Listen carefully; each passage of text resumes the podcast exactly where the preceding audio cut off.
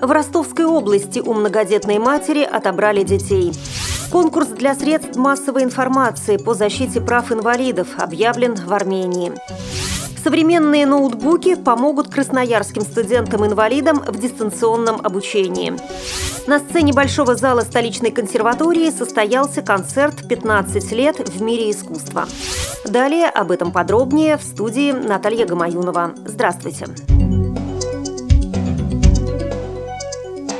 В Ростовской области в селе Кугий у многодетной матери Ирины Шнейдер отобрали шестерых детей. По информации координатора Ассоциации родительских комитетов и сообществ Анны Кисличенко, официальной причиной, указанной в постановлении органов опеки, стала оголенная электропроводка. Ирина Шнейдер имеет ежемесячный доход в 13 тысяч рублей. При этом основная часть суммы – 8 тысяч – это пособие на шестилетнего сына-инвалида. Остальные дети получали пособие по 552 рубля в месяц месяц.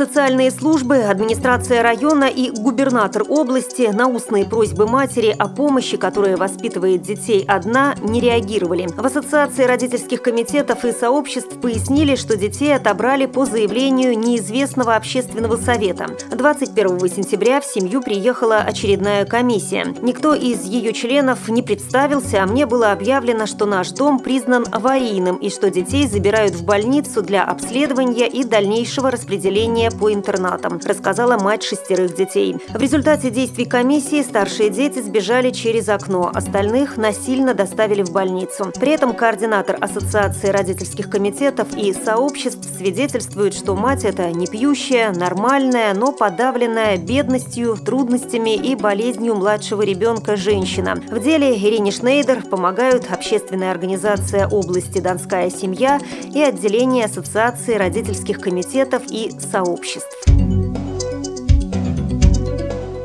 Общественные организации по защите прав инвалидов «Мост надежды» и «Миссия Восток» объявили о 10-м юбилейном конкурсе СМИ на тему инвалидности «Равные права». Целью проведения конкурса является пропаганда равных прав для лиц, имеющих инвалидность.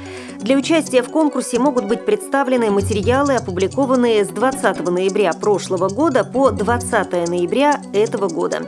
Итоги конкурса будут подведены в декабре 2012 года. В конкурсе могут принять участие представители печатных и электронных средств массовой информации, радио и тележурналисты, а также фоторепортеры. Будут учреждены первая, вторая и третья премии за лучшую радиопередачу, фильм, печатный, аудио или видеоматериал, а также также специальные и поощрительные призы. Каждый журналист может представить для участия в конкурсе по одному материалу. Красноярские студенты-инвалиды, обучающиеся на дому, получили ноутбуки в рамках программы «Доступная среда для инвалидов». Целевая программа на 2011-2013 годы обеспечивает компьютерной техникой семьи, воспитывающие детей-инвалидов на дому, а также дистанционно обучающихся студентов. За время программы бесплатные ноутбуки получили 263 семьи. В течение трех лет планируется предоставить 377 ноутбуков. В этот раз обладателями компьютеров стали студенты Государственного торгово-экономического института Сибирского федерального университета. Концерт «15 лет в мире искусства» был посвящен одноименному благотворительному фонду.